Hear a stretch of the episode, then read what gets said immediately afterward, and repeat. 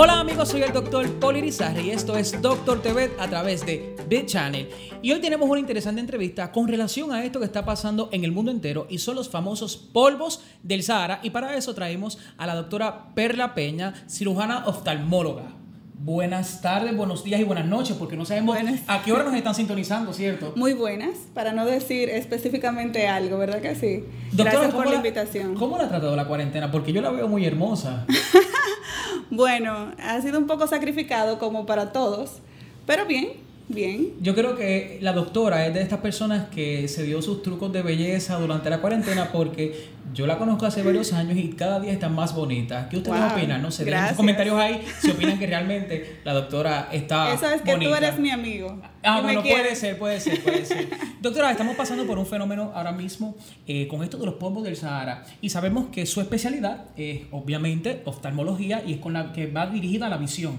Y esto está afectando, obviamente sabemos que la parte ya eh, pulmonar, pero la visión es muy importante. Te lo pregunto porque en lo personal también este, he sufrido eh, ardor, Doctora, como estamos pasando por este fenómeno que son los famosos polvos del Sahara, esto va afectando la visión. ¿Cómo este fenómeno afecta la visión de, la población? Bueno, mira, esto puede afectar en diferentes vertientes. Eh, va a producir básicamente una conjuntivitis, que es una inflamación de la conjuntiva. La conjuntiva es una membranita que cubre la parte blanca del ojo. Está por dentro de los párpados y por delante de la parte blanca del ojo. Este, entonces, básicamente se puede producir en pacientes que tienen eh, algún tipo de predisposición a alergias, puede desencadenar procesos alérgicos, pero también por el aumento de la temperatura que produce esas partículas en, la atmósfera, aumento de, calor, aumento de la humedad y por ende entonces la película lagrimal, que es la que se encarga de mantener el ojo hidratado, se reseca.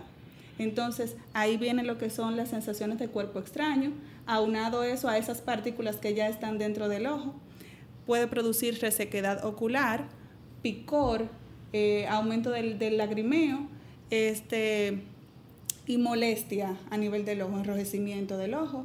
Y eso es básicamente las cosas que se pueden producir a nivel oftalmológico. ¿Podría confundirse esto con, por ejemplo, una conjuntivitis? Es que es una conjuntivitis. Es un, eh, todo lo que haga que se inflame la conjuntiva por diversas causas es una conjuntivitis. Entonces, en este caso, eh, esta conjuntivitis se puede provocar por un ojo seco, provocado por el aumento de la temperatura ambiental y también por la presencia de alergenos y en este caso del polvo. Se va a producir una conjuntivitis de tipo alérgico. ¿Qué hacemos al momento de tener alguno de estos síntomas? Ok, eh, lo más importante es mantener el ojo lubricado. Cuando el ojo está lubricado se siente bien, se siente tranquilo. Eh, mantener una buena lubricación, además de que podemos esas lágrimas artificiales utilizarlas sin preservantes en el caso de pacientes que tienen predisposición a tener alergias. Estos preservantes tienden a empeorar las alergias, por eso es mejor que sea sin preservantes.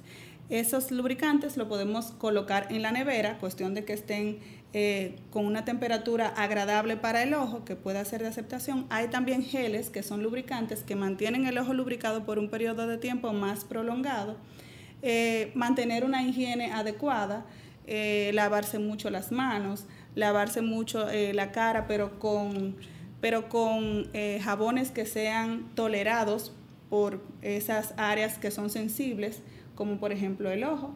No es lo mismo utilizar, el público tiende a utilizar jabones para, baño, para el baño, sin embargo eso irrita, entonces tiende a empeorar. Tratar de evitar ese tipo de, de actividades y eh, evitar el contacto sin lavarse las manos. Sabemos que a la gente le encanta automedicarse, es un error este, que se ha tratado por años. Eh, ¿En qué momento es que la persona, esta, la población debe visitar eh, al oftalmólogo? En caso de que ya no sea una simple molestia, entonces es muy importante que acuda a su especialista de salud visual. En el caso de que ya haya presencia de secreción, eh, de que ya sea una molestia que es insoportable, que ya no mejore con lubricantes, que, ya el paciente no tenga la manera de cómo sobrellevar la situación, entonces es el momento. ¿Qué recomendaciones para no tener que sufrir por estas molestias? En este momento que estamos pasando por, estos por los polvos del Sahara, Sí, mira, eh, hay un factor muy importante y ya de hecho eh, hay que tener, hay que implementarlo por la propia seguridad de lo que estamos viviendo por lo del COVID, es utilizar lentes protectores. Este, es muy importante que en esta situación también coloquemos protección en nuestros ojos. que es probable que, que, los casos de conjuntivitis por esta vía eh, sean menos que en otros tiempos, porque estamos protegiéndonos más. Sí, pero hay que saber que la, no... Sabemos que no podemos tocarnos los ojos, eh, la boca, todo eso lo sabemos. Sí, claro, nos estamos protegiendo. es muy importante saber que eso lo cumple el personal médico a cabalidad. Sin embargo, las personas en la vida cotidiana no tienden a tener ese tipo de cuidados. Sí. Entonces, eh, las personas que utilizan ya sus lentes de montura ya llevan un plus porque no tienen que preocuparse mucho por ese tipo de cosas, le afecta menos.